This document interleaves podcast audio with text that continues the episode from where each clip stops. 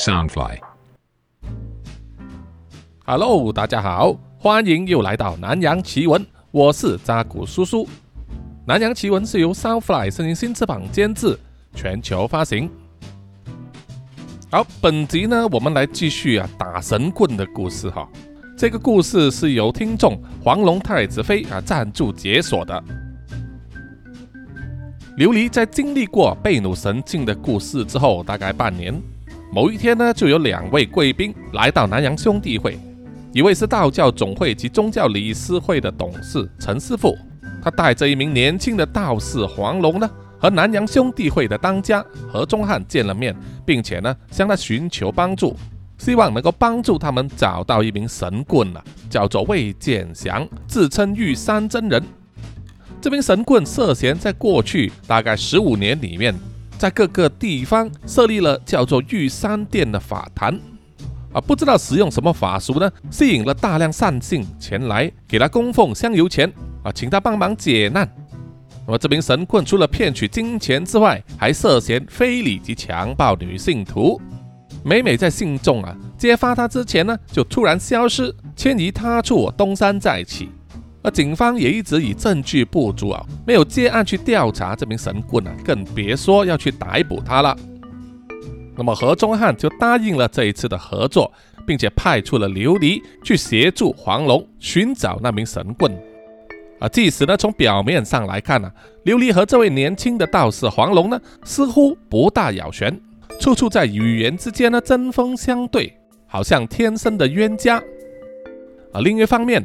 有一名少妇啊，在家里呢，频频遇到一些灵异的体验，把她吓得三魂不见的七魄，甚至呢还晕倒了啊，差一点没接到儿子放学。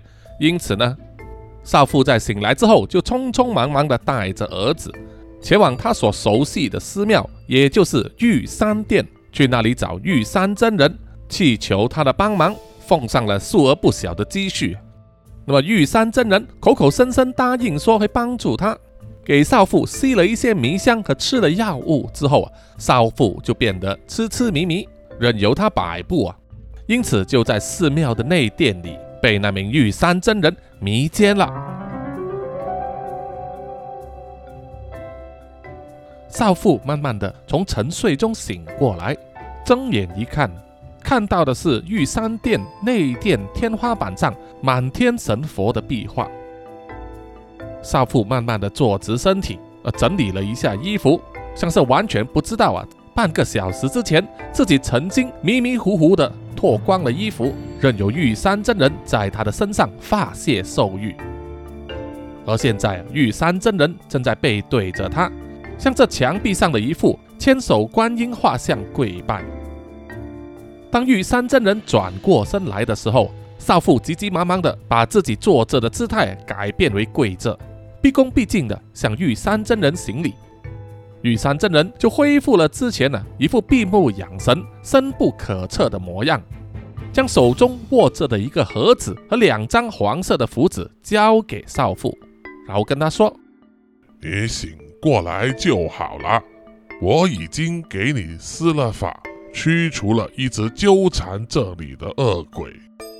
你回家之后，把这两张符纸画了。”混入水中喝下去，然后再点燃我给你的这一盒安宅香，清除家里的污秽之气就行了。但是啊，我必须说明，这个世界充满了邪恶和污秽之气，恶鬼也非常狡诈，不知道什么时候会卷土重来。只要你觉得家里有任何怪异之事发生，让你思绪不得安宁，就点上一根安宅香吧。之后的事，之后再看着办。少妇毕恭毕敬地接过了那一盒香以及两张符纸，心情既感激，但是又有点失望，因为啊，他以为这一次来求玉山真人。就可以把纠缠他的恶鬼呢根除掉。没想到真人最后说的那一句啊，就是还有可能会卷土重来。这样子下去的话，不就是没完没了吗？如果真的是如此，那么他就难办了。玉山真人悄悄地睁开一只眼睛，瞄到了少妇脸上复杂的表情，于是就问她：“怎么了？你还有什么顾虑吗？我已经牺牲了我的阳寿和阴德来帮你，你还有什么觉得不满足的话，可以向我提出啊？”我听到真人这么说，少妇连忙摇头说：“不敢，不敢。”感谢真人的大恩大德，小女子毕生难忘。请求你保佑我，保佑我家还有我的孩子可以平平安安，那我就心满意足了。玉山真人也不回答，只是扬了扬手啊，示意少妇退下。那么事已至此呢，少妇也不敢再留下来了，就保持跪着的姿势啊往后退，一直退到门口，站起身后，再向真人做了一个九十度的鞠躬。才转身离去。看见少妇离开之后啊，玉山真人就睁开眼睛，从身后的矮木架上拿过来了一个电话，按下了分机号码。这个时候，在前殿的那名小道士呢，他桌上的分机电话就响起来了。小道士连忙放下了手机和耳机，接听了电话。玉山真人就交代他说，要送那位少妇呢离开。还要帮他叫车，不过钱要少妇自己付，然后他就可以下班了。今天不再见客了，然后就挂了电话。小道士听了之后啊，非常开心的点头，然后呢就看见了少妇从内殿走了出来。少妇看见他的儿子呢，已经累得坐在椅子上啊睡着了，于是少妇就走上前去，温柔的轻轻抚摸儿子的头发，然后轻声的叫醒他。小道士放下电话，就对少妇说：“真人交代要帮他叫车。”然后呢，就拿起电话拨给了电召计程车的公司。很快，计程车呢就来到了玉山店的大门口外面了。少妇抱起睡眼惺忪的儿子，带着他离开玉山店，上了计程车。临走之前，还不断的向小道士道谢。等计程车离开之后，小道士就非常兴奋的回去前店里面呢，像是一名可以提早下班的社畜一样啊，脱下了道袍，换上了热肠的衣服，然后把玉山店的前门呢一一锁上，然后在门上啊挂上一个今天休业的牌子，就算是正式下班了。小道士啊兴高采烈的，马上用手机联系他的朋友啊，计划着接下来呢要去哪里吃喝玩乐了。而身处在内殿的玉山真人呢，整个样子就像是进入贤者模式一样啊，正在用一台笔记型电脑呢连接到玉山殿前门的闭路电视系统啊，看着小道士锁上门离开，他就笑了笑啊，关上了笔记型电脑。啊，他非常喜欢这位小道士，年纪轻轻，懵懵懂懂，又比较好吃懒做，也不会问奇奇怪怪的问题。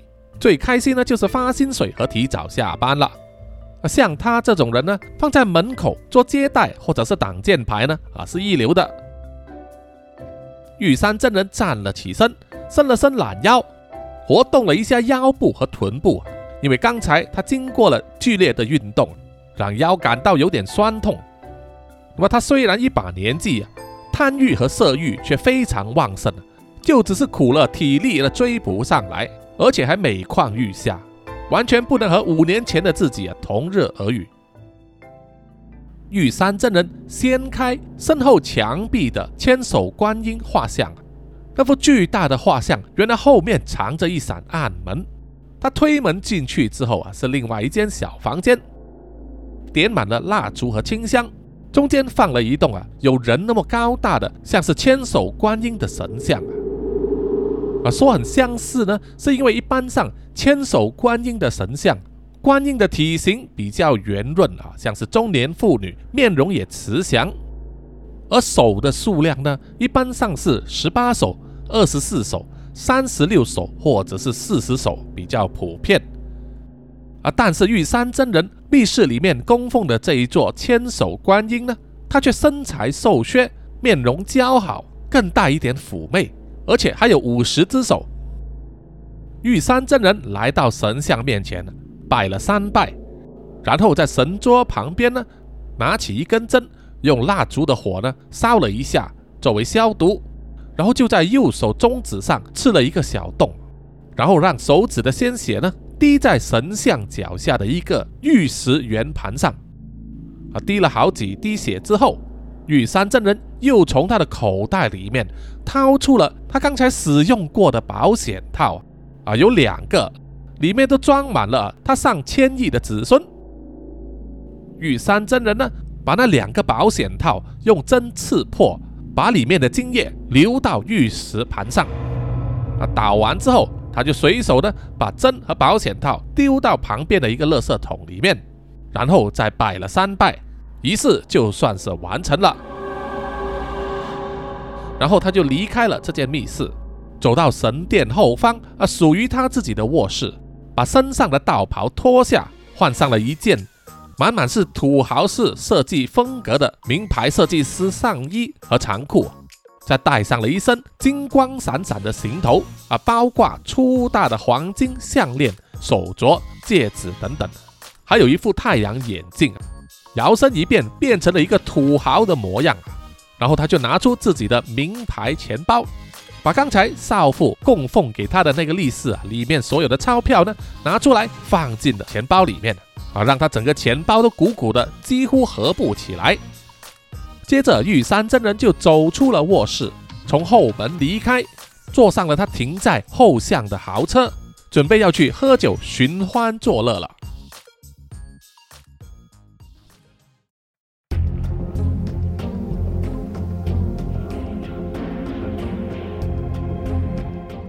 黄龙开着车，载了琉璃前往一个偏远的乡村。琉璃在车上啊，静静地读着由黄龙提供的调查报告，了解到那个乡村里面大概有五十多户人家，其中有十户呢对玉山真人的所作所为做出了控诉，呃，主要的控状就是诈骗了啊，骗取金钱，当中还有一户是年轻的夫妇，而妻子呢，这控诉被玉山真人多次下药迷奸。那么当车开入村子之后，琉璃看见两旁的这个村屋呢，虽然不能说是破烂了，但很多都是常年没有好好的维修，外观的漆面剥落，铁门和窗花都是锈迹斑斑。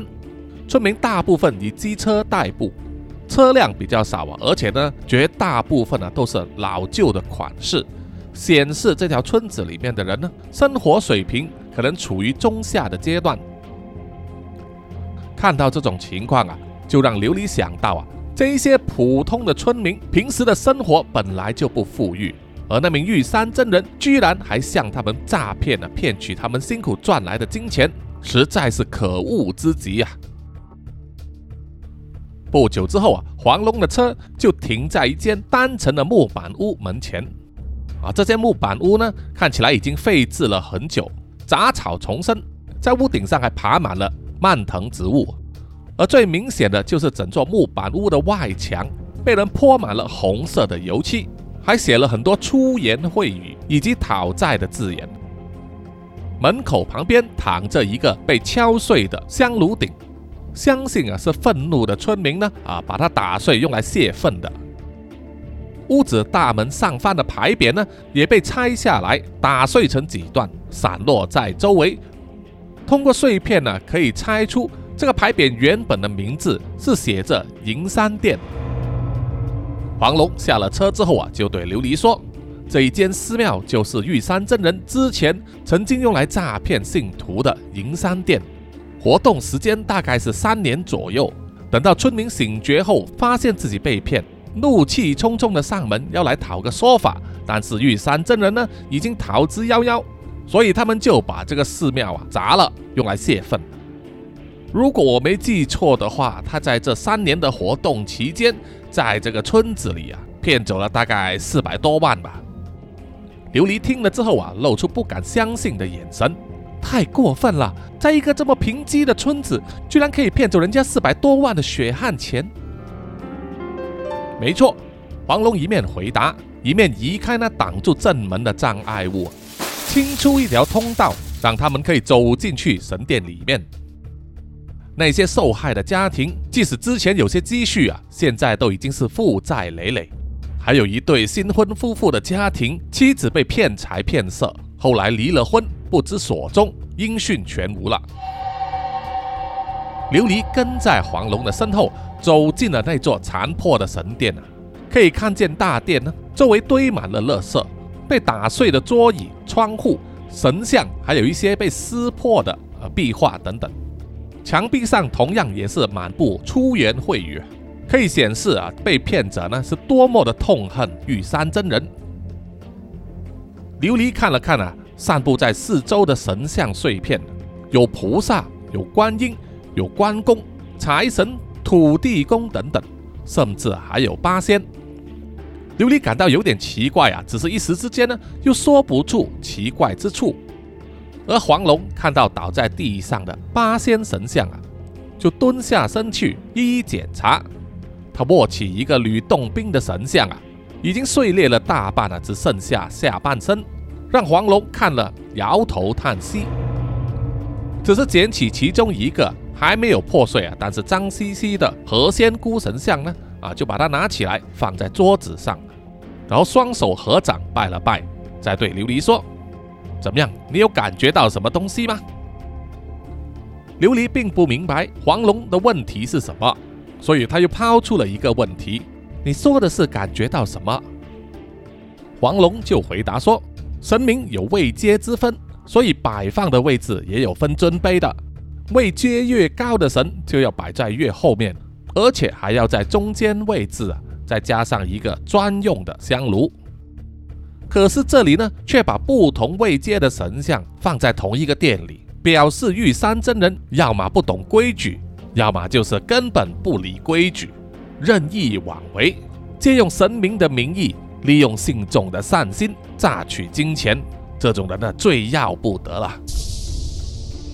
琉璃听了也忍不住点点头。这个时候啊，黄龙又指着周围的神像，然后对琉璃说。你之前说，如果要找某个人的话，必须得到他的照片，或者是他拥有的东西。你看这里周围有没有任何可用之物呢？琉璃听了点点头啊，这时才想起来呢啊，他来这里并不是观光，是来协助调查的啊，要找到玉山真人。于是他就伸出双手，轻轻地握住了刚才黄龙放在桌上的那一尊何仙姑像。然后闭上了双眼呢，聚精会神的去探测。过了不久之后啊，琉璃放下了那一尊何仙姑，然后蹲下身体，拿起其他碎裂的神像啊，闭上眼睛进行探测。然后放下之后，又再拿起另外一尊神像，这样子周而复始的啊，握过了四五尊神像之后啊，琉璃站起身，摇摇头说：“没有。”黄龙听了，皱起眉头。心里马上就有一点不爽了，觉得你这个女生是不是在耍我啊？你不是南洋兄弟会的当家推荐来帮我找人的吗？一句没有是什么意思？是找不到吗？那么之前说的各种条件啊，是完全胡乱的吗？琉璃当然看得出来黄龙的那个表情的意思啊，他也一脸不在乎啊，只是回答了一句：这里所有的神像，玉山真人都没有碰过。真正每天在碰这些神像、负责打扫的是一名小道士，名字叫做孙元，应该是这条村子里面的人吧。不过现在已经离开了。黄龙听了之后啊，有一点震惊，心中想了想啊，确实在他的调查报告里面有孙元这个人物，他是神殿里面的小帮手啊，小道士，在事发当时呢，大概也是只有十八九岁，是某一个受害家庭的孩子。因为读书不成，又不想干些辛苦的工作，就来应征当杂工。而平日的制服呢，就是一副道士的道袍，负责打扫卫生以及接待上门求见玉山真人的那些信众，工作算是相当的轻松。而调查报告里面也有写明，这名小道士孙元呢，对玉山真人使出的诈骗手段呢，完全不知情。也完全没有想过自己的家人呢也被骗了。在整件事被捉穿之后，因为受不住邻居的压力以及滋扰呢，孙元就远走他乡去了外地工作。他的家人也只是说，孙元呢只是和他们呢保持最基本的联系而已。那么这一份调查报告琉璃在车上已经看过，所以他自然知道有孙元这个人物。那么他会说出来也不奇怪。但是黄龙就是对琉璃说的这一番话抱着怀疑的态度。为了要印证啊自己的看法呢，他就暂且不发作，就对琉璃说：“好，那么我们进内殿看看。内殿有那个神棍的私人取居室，应该还留着不少他的私人物品吧。”于是呢，他就引着琉璃往内殿走去。那其实内殿呢，也就是后面的几间房间，一间是洗手间，一间是厨房，然后一间卧室。当黄龙打开卧室的门的时候呢，因为木门发出了声响，惊动了里面的虫儿，啊，跑出了好几只蟑螂，这可把琉璃呢吓得大喊了一声。而黄龙看见之后啊，露出了窃笑。心中啊，一定是在想着这是什么鬼啊？连一只蟑螂都怕。那么除了蟑螂之外啊，黄龙还发现房间里面呢，其实布满了蚊子，嗡嗡嗡的乱飞，相当的恼人。黄龙就从他的腰包中取出一张黄符，用右手的食指和拇指呢抓住，默默的练了一段简短的真火咒，黄纸就自己啊烧了起来。然后黄龙呢就轻轻一吹，着火的黄子呢就在他的手指之中啊散开，那整间卧室呢就像是火光一闪一样，在周围亮起小火点，一闪即逝，啊就像是萤火虫一样。然后接着呢，房间内所有的蚊子啊，甚至是蜘蛛等害虫呢都烧掉了啊，全部消失不见了。琉璃在他的身后啊看见了之后，忍不住点点头。啊，觉得这个黄龙呢，啊，也是有一点小功夫的。然后黄龙又从腰包里面掏出了手电筒，在周围照射，可以看见那间卧室里面也是非常的脏乱，地上有一些残破的衣物，还有热用品，而且还弥漫着一股霉味啊，相当的难闻。看了几眼之后啊，黄龙又从他的腰包里面。啊，他的腰包藏着很多东西啊！从腰包里拿出了一对免洗的筷子，他把筷子的塑胶封装拆开，握住筷子，弯下腰，从地上啊捡起了一块破布挡的东西，拿到了琉璃的面前，然后笑着说：“这一个算是他的私人物品了吧？你应该能用吧？”而琉璃一看呢，居然是一条男性的内裤，还是充满闷骚味的豹纹内裤。那么还没等琉璃做出反应啊，黄龙就把那条内裤呢抛向了琉璃，而琉璃的神经也是很敏锐啊，马上跳开了几步，啊，根本不敢用手去接，就任由那条内裤呢掉到了地上，然后双眼呢就瞪视着黄龙，哼，那么脏的东西你竟然丢给我！黄龙笑了起来，看来是存心想捉弄琉璃啊，他耸了耸肩，然后又说。私人物品嘛，这个不是正好符合要求吗？琉璃看了看啊，知道黄龙说的没错，不过要他用手去握住某个不知名男人的内裤啊，他实在做不出来，因此就想找一个借口来开脱。这个时候，他正好呢站在洗手间的门外啊，他转头望进去，正好看见呢，在洗脸盆上还残留着用过的牙膏和牙刷。于是琉璃就从自己的口袋之中掏出了一次性的塑胶手套啊，把它戴上，然后拿出洗手间里面的那只用过的牙刷和牙膏，刻意在黄龙的面前摇动啊，表示他可以用这一个。黄龙看见之后啊，也不多说，就做了一个请的手势，就是想要看琉璃呢到底是用什么方法可以找到玉山真人。于是琉璃呢就握住了那只牙膏和牙刷啊，在双手上，然后闭起眼睛，运起了贝努神的力量。很快，在他的思绪之中，就渐渐的形成了一个人的这个外形，啊，一个身材肥硕的中年人，不断的在重复这一系列的动作，就是一面在洗头，一面在刷牙，啊，这让琉璃忍不住露出很恶心的表情。啊，这是很正常的，因为女生一般上啊，并无法了解有些男人呢，在洗澡的时候是可以非常有效率的，可以一面洗澡呢，一面刷牙，一面擦肥皂，而女生呢，往往要分开成不同的步骤啊，逐一进行，啊，所以才耗费那么多时间嘛，哈。那么说回琉璃呢，透过贝努神的力量，让他握住玉山真人用过的牙膏和牙刷的时候啊，脑海之中开始浮现一个模糊的人影，正在一面洗澡一面刷牙。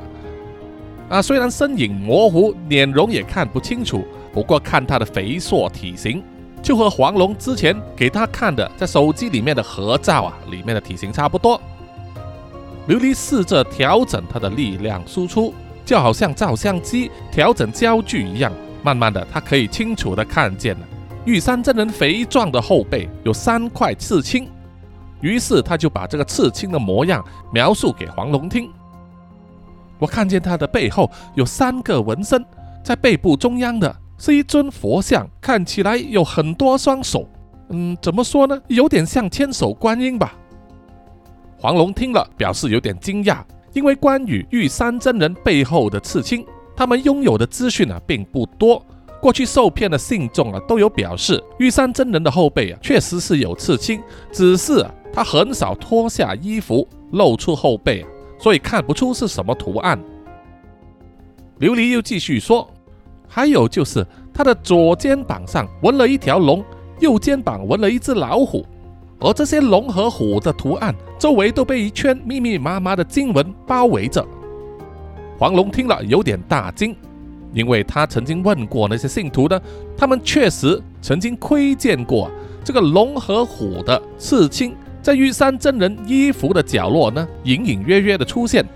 而这一项资讯呢，他并没有写在交给琉璃去看的调查报告里面。所以他很清楚，琉璃事前呢是完全不可能知道玉山真人左右肩的刺青是什么图案的，这让黄龙不禁怀疑啊，到底是真的假的啊？难道这个女生真的看得见吗？黄龙按耐住心中的疑问，尽量以冷静的口吻问他：除了刺青，还看到什么吗？看到他的脸吗？他现在在何处？又正在干什么呢？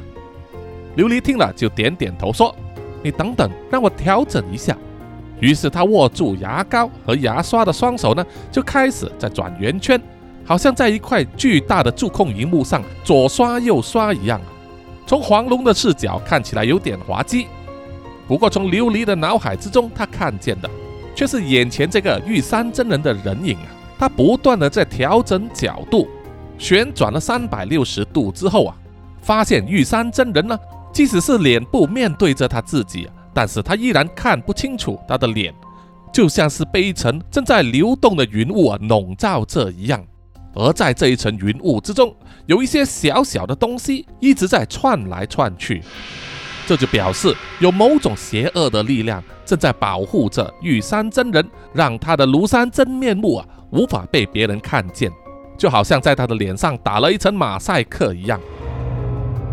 这个时候，突然间，脑海中的这个玉山真人呢，好像洗完了澡，刷完了牙，然后好像拿出毛巾正在擦身体，而琉璃一个不小心，竟然看见了这名神棍的下体，让他忍不住啊，脸颊一红，大骂了一句 “fuck”，然后马上挥动右手啊，把他视察的角度呢迅速拉远，成了从高空中往下注视的鸟瞰角度。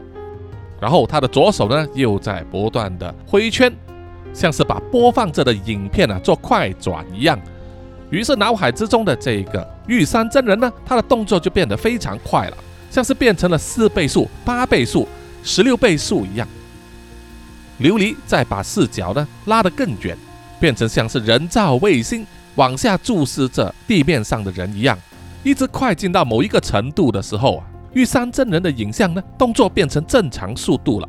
于是他转而放大来看呢，只见玉山真人呢，好像坐在一张沙发上，做着喝酒、谈笑风生的动作。琉璃就说：“嗯，我看见他现在好像正在 happy 着，喝着酒。”黄龙听了，就继续追问道：“喝酒在哪里喝啊？能不能给我一个比较确切的位置啊？”琉璃点点头，双手又继续在转圈。照正常来说，如果他把距离拉远的话，就可以像 GPS 一样把一个人的位置啊做定位，那么自然可以知道他在哪里了。不过这一次呢，琉璃却发现了，当他把位置拉远之后，玉山真人的位置就变成了一团云雾，遮住了一大片地方，无法准确的定位。这不用说，一定也是某种力量在作祟了。有某一种力量正在阻挡我定位，把他的正确位置给挡住了。黄龙听了之后啊，忍不住做了愤愤难平的动作。虽然他没有把话说出口，可是信众啊，一定是在痛骂这个叫琉璃的女生，说了就好像没说，而是在耍我吗？如果你真的找不到他，就直说嘛，不要浪费我的时间。啊，不过呢，琉璃本身并没有打算放弃，他想到要另辟途径，于是呢，再次把他看见的东西放大，然后再调整画面中看见的人物。渐渐的，他可以看见玉山真人。正在左拥右抱啊，两只手的臂弯里面都有一名美女在和他喝酒聊天，而因为这两名美女呢，并没有得到邪恶力量的这个干扰，所以呢，琉璃可以很清楚看见他们的模样。于是呢，他转而去寻找这两名陪坐女郎的定位。就在这个时候啊，突然间玉山真人呢，拉起其中一名女郎，好像带着她走去隔壁的房间里面呢。然后两个人就搂搂抱抱起来。当琉璃还在想啊，他们两个人在干什么的时候呢，很快啊就可以看见玉山真人急急忙忙的正在解开自己的腰带啊，脱下自己的裤子，而那名女郎呢就蹲了下来，把头靠近他的双腿之间。啊，这个时候琉璃才马上意识到啊，他们两人在做什么啊，他并不想看呢，于是马上转换啊他所看见的角度。去追踪另外一名陪坐女郎，啊，那名陪坐女郎呢，站起了身，好像走出了房间，一面走着，一面做出跟人打招呼的姿势，然后就和一个侍从讲话，接着又转身，好像要走回房去。于是琉璃呢，又转而追踪那名侍从，看着他走来走去，一时捧餐，一时捧酒，啊，一时在拉门。在追踪了一段时间之后啊。感觉没有什么进展了，琉璃还想切换回追踪那名陪酒女郎的时候啊，突然间他看见那名侍从呢，就从自己的口袋里面掏出了一张卡片，做出了一个要双手交给某个人的这个动作。琉璃发现了这是一个机会，于是马上呢把角度放到最大，去看他手上握着的那一张卡片，而结果当然是皇天不负有心人了。琉璃看得见啊。卡片上有一个设计的很精美的烫金 logo，以及这家店的名称啊，叫做“游戏人间”。下方还有地址和电话。琉璃兴奋的大声说：“哎，我看见了，我看见了！你有纸和笔吗？现在马上给我写下来！”我站在一旁，原本已经对琉璃感到放弃的黄龙呢，听到之后啊，好像吓了一跳啊，但也是非常机灵的，从身上啊摸出了纸和笔。仔细的听着，琉璃念出了卡片上写着的游戏人间以及他的地址电话。写了吗？写了下来吗？我不会再重复练的啦。琉璃焦急的问。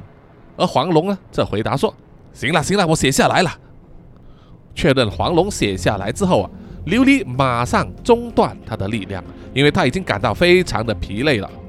把定位的力量切断之后，琉璃深深的吸了一口气。伸手擦了擦额头的汗珠，忍不住蹲了下来，埋怨地说：“哎呀，好累呀，我得回去休息了。”黄龙看了看纸上记录下来的文字，就问：“这个是什么？这个是玉山真人目前所在的位置吗？”琉璃疲累的点点头说：“没错，那是一间夜店吧？你现在就要去找他吗？”黄龙再一次看了看上面写的地址。距离他们现在两人所在的位置有一段很远的距离，如果开车的话，至少要三个小时以上。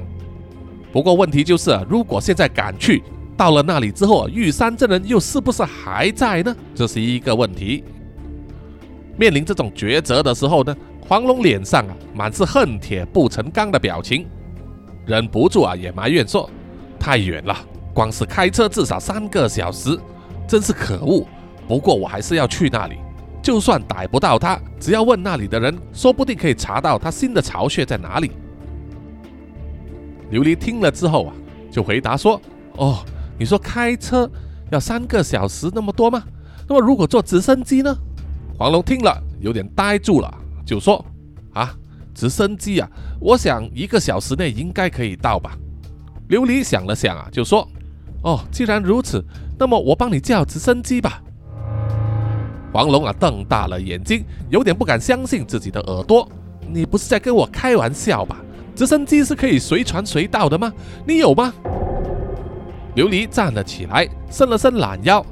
啊，对于接下来他要做的回答呢，啊，琉璃可是充满了自信啊，因为他给何中汉呢当了半年的这个见习秘书，已经了解到啊，南洋兄弟会呢，其实他们的口袋啊到底有多深啊，就是非常非常的深。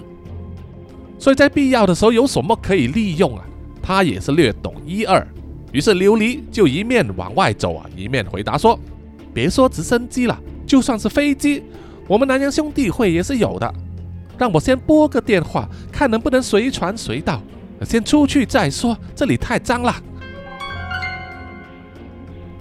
走出了残破的银山店之后，啊，因为很热，两人就坐在黄龙的车子内吹着冷气。而黄龙就一直用迫切的眼神望着琉璃，看他用手机讲着电话，是不是真的能够调度到一辆直升机来？果然，几分钟之后啊，琉璃点了点头，然后就挂断了手机，对黄龙说：“哎，好，因为当家之前已经答应过，要全力协助你们，所以直升机不成问题。他们说十五分钟之后到来这里接我们。”然后从这里要飞到游戏人间那个附近的话，大概四十五分钟就可以到了。黄龙瞪大了眼睛，满眼惊讶的望着琉璃，问他说：“真的假的？你没有在骗我吗？”琉璃没好气的回答说：“哎呀，不管你相不相信，十五分钟后你就知道了。现在让我先休息一下吧，别吵我啊！”说完就把椅背放倒啊。整个人就躺在车里面了，闭目养神。不过偶尔呢，他还是会睁开眼睛偷看呢黄龙一副焦虑的表情啊，这可让琉璃呢感到很开心。果然，十五分钟之后啊，就响起了直升机的声音，然后周围呢就卷起了大风，强烈的灯光也从上方呢照了下来，笼罩着整辆车子。黄龙不敢置信地看着直升机，就盘旋在自己的头上，让他不得不惊叹南洋兄弟会的财力。那么，因为这座庙的周围有树林啊，没有足够的空间让直升机降落，于是呢，他就放下了神梯。休息过一阵子之后的琉璃呢，啊，体力恢复了大半，于是呢，就走上前去抓住了神梯，然后对黄龙说：“来，走吧。”你的车子就留在这里好了。说完，琉璃就开始往上爬了，好像已经非常习惯这样子爬上直升机了，让黄龙感到难以置信。啊，那我的车子怎么办？就放在这里吗？琉璃已经爬到半空，隐约的只可以听见了他大声的呐喊说：“只不过是一部车子，你看开一点嘛！即使被偷了，我们赔你一台又怎么样？快点上来吧，别耽误时间了。”黄龙感到一阵晕眩呢，一时之间呢难以接受啊，或者说他无法想象南洋兄弟会呢他们的财力雄厚的程度，把真实的车子好像看成玩具车一样，毫不在乎。当他的手抓住绳梯的时候呢，直升机就马上开始升空了，这可吓了他一跳啊，动作就变得有点狼狈了。而已经进入直升机座舱里面的琉璃呢，看见之后啊，当然是笑了起来。这是他特地呢叫直升机的驾驶员啊捉弄黄龙的，就是想看他出丑的模样。而驾驶员也是有分寸的，他慢慢的爬升和移动啊，始终以黄龙的安全为考量，给予他足够的机会啊，抓住绳梯爬入直升机的机舱。等他做好之后啊，才全速飞行，要赶去抓那名玉山真人。而在同一时间，那名叫做玉山真人的神棍魏建祥，他就在一间叫做“游戏人间”的夜店里包了一间小小的贵宾室，有两名漂亮的女郎呢，啊，就来陪坐，陪他喝酒唱歌。而玉山真人也是玩得很尽兴啊，毕竟他刚刚拿到了钱啊，是从少妇那里供奉的利是，所以对花钱买欢乐呢，他是绝对不会手软的啊，更何况那是给自己买欢乐。在唱了几首歌，酒过三巡之后啊，玉山真人的色心又起，双手呢就不断的在两名陪坐女郎的身上乱摸。那么其中一位叫做真真的陪坐女郎呢？就知道啊，光让他摸呢，对他自己并没有太大好处，因为他们赚的就是坐台的钱，还有喝酒的抽成啊。但是如果要赚快钱的话，自然可以选择和客户呢做更进一步的交流。于是他就对玉山真人提议说，如果现在给他一千块钱的话，那么他现在呢就可以马上和玉山真人进入洗手间里面呢来一发。那虽然这样子做呢是破坏规矩的，算是和客人私下交易啊，那么公司和妈妈桑就不能抽成了。但是这个世界上啊，本来就是杀头的生意有人做，赔钱的生意呢没人干。如果小姐愿意的话呢，呃，一般上客户啊都会选择私下交易啊，就是比较便宜嘛。那么玉山真人听了之后啊，当然是马上点头了，从口袋里面掏出一千块钱，塞到真真的手中。然后就迫不及待地拉着他呢进入了洗手间，要马上办事，迫不及待地解下自己的裤腰带和裤子。而真真也是非常识趣的哈，跪坐在他的跟前啊，先用口呢帮他服务，撩起他的兴致。那口部的服务历时很短，可能也不超过二十秒，玉山真人就受不了了，要正式开战了。非常急色的伸手进去，真真的裙子底下呢，扒下了她的内裤。这个时候啊，真真突然喊停啊，对他说：“要玉山真人呢戴套子。”啊，玉山真人听了就有点不爽啊。一来他的急色呢已经快要按耐不住了；二来就是啊，平时他在自己的寺庙里面呢迷奸其他的女信众呢，都一定要戴套子。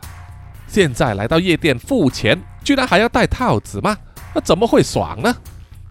英子啊，就唠唠叨叨的对珍珍说啊，戴套子很麻烦呐，然后又说自己的鸡鸡呢对保险套的润滑液过敏，不能戴上啊。那么听到如此瞎掰的理由呢，珍珍也是心里有数啊，她听得可多了。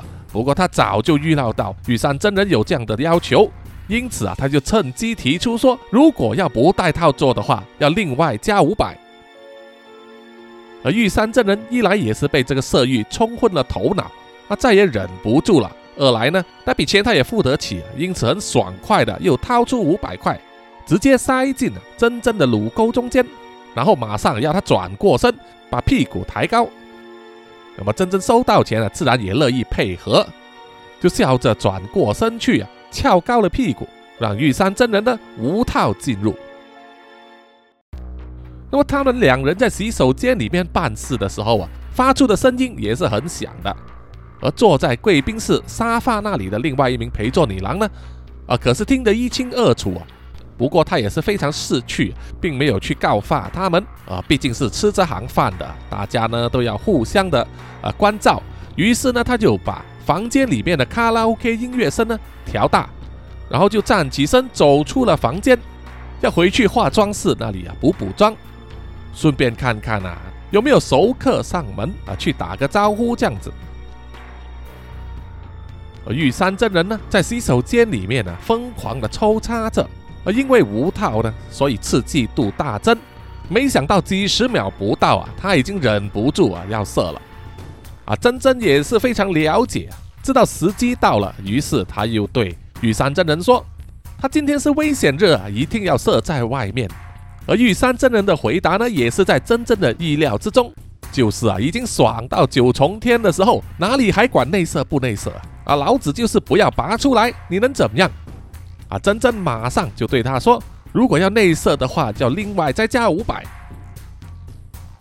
涨红了脸、满头大汗的玉山真人大喊了一声“干”，从口袋中掏出另外一张五百块，塞进了真真的手中。接着他就马上一泻如注了。那么在发泄完之后啊，进入贤者模式的玉山真人就被真真呢带领着走出了洗手间，坐在沙发上啊休息一下。真真殷勤的倒酒给他，让他解渴。而在一番剧烈的运动过后，再喝了几杯酒啊，玉山真人呢开始啊昏昏欲睡，很快就坐在沙发上啊打起笔酣来。真真看见了这个样子啊，又发现呢，另外一位陪坐女郎并不在房间里面啊，只剩下他和玉山真人两人。因此呢，他就偷偷的伸手进去玉山真人的口袋里面，把藏在里面的钞票都偷走。在得手之后啊，真真还不满足啊，他知道玉山真人还有一个钱包，就在他的后裤袋里面呢。于是就把玉山真人呢推了一推，让他倒在沙发上啊。趁机取出了他的钱包，把里面的大面额钞票全部拿走，只留下几张小面额的。然后珍珍就把所有的钱呢藏在他的胸罩里面，再小心的整理一番，确保从外表上看不出来。然后他就离开了房间，还要去告诉妈妈桑说啊，他今天要收工了。而在睡梦之中的玉山真人呢，朦朦胧胧听见了熟悉的声音。不断的在对他说：“哎，死肥猪，快点醒来，别再睡了，听到没有啊，死肥猪！”玉山真人睡眼惺忪的睁开眼睛，不过啊，他的眼皮实在是太重了，很快又在合上。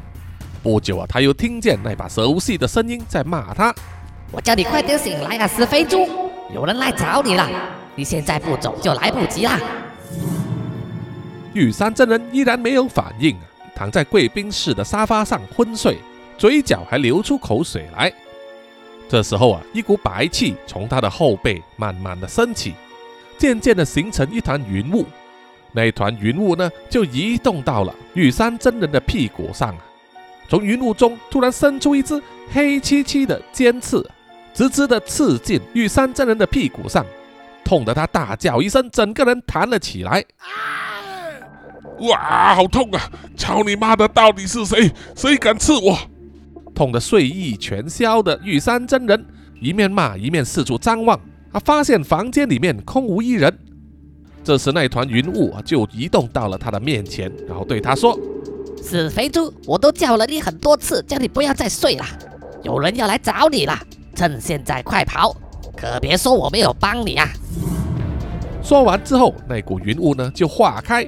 变成了疏落的白气啊，又再次钻入玉山真人后背的衣服之间。听到了警告啊，玉山真人就好像惊弓之鸟一样，马上站起了身体，快速的扫视房间一遍，然后拿起了自己放在桌子上的钱包，塞进口袋里面就马上冲出房间，往出口逃去。那么在这种夜店的走廊呢，其实非常狭窄。只能勉强的让两个人呢肩并肩的通过，但是如果遇到其中一个人像是玉山真人这么肥壮的话，就会卡住了啊！所以当玉山真人在走廊上奔跑的时候啊，正好对面呢就走来了一位侍者，认得他，啊，记起了他还没有付账啊，于是马上大喊一声，请他先到柜台结账。玉山真人听了之后啊，也不敢不从。于是就跟在侍者的背后啊，前往柜台。而那名侍者呢，就走到柜台后面呢，用电脑开始做计算，然后把账单列印出来。而同一时间呢，玉山真人非常的紧张，不断的四处张望，留意着走廊的两边到底有没有什么可疑的人。侍者打印出账单之后，把它放在玉山真人面前的一个金色碟子上。玉山真人只是用眼角瞄了一下，啊，自己心中有数啊，知道大概就是这个价钱。可是当他拿出钱包打开之后啊，发现，哎，怎么自己钱包里面的钱少了那么多？那完全不够支付啊！到底发生了什么事？这个时候他马上想起，最有可能拿走他钱的应该就是真真了，心中咒骂着。就在这个时候呢，走廊的一端就看见有一名侍者呢，带着两个人走了进来。啊，他们是一男一女，而且男的煞气腾腾。啊，这两个人呢，正好就是赶过来的黄龙还有琉璃了。他们借口要来消费的名义啊，在走廊上走着的时候刻意放慢脚步，不断的探头偷看每一间房间里面坐着的人，啊，就是要留意有没有看到像是玉山真人的人在里面。而玉山真人他的第六感非常敏锐啊，马上就嗅到啊来者不善，应该就是针对他的。再加上他现在啊没钱付账，于是二话不说。转头就往走廊的另外一端跑去，吓得侍者大喊一声，不断的叫住他要付账。而在走廊的另外一端，黄龙和琉璃呢，听见前方的异动，抬头望过去，就看见一个肥硕的身影在奔跑，马上就想到是玉山真人了，于是他们也马上拔足追上去，就是无论如何都要抓到他。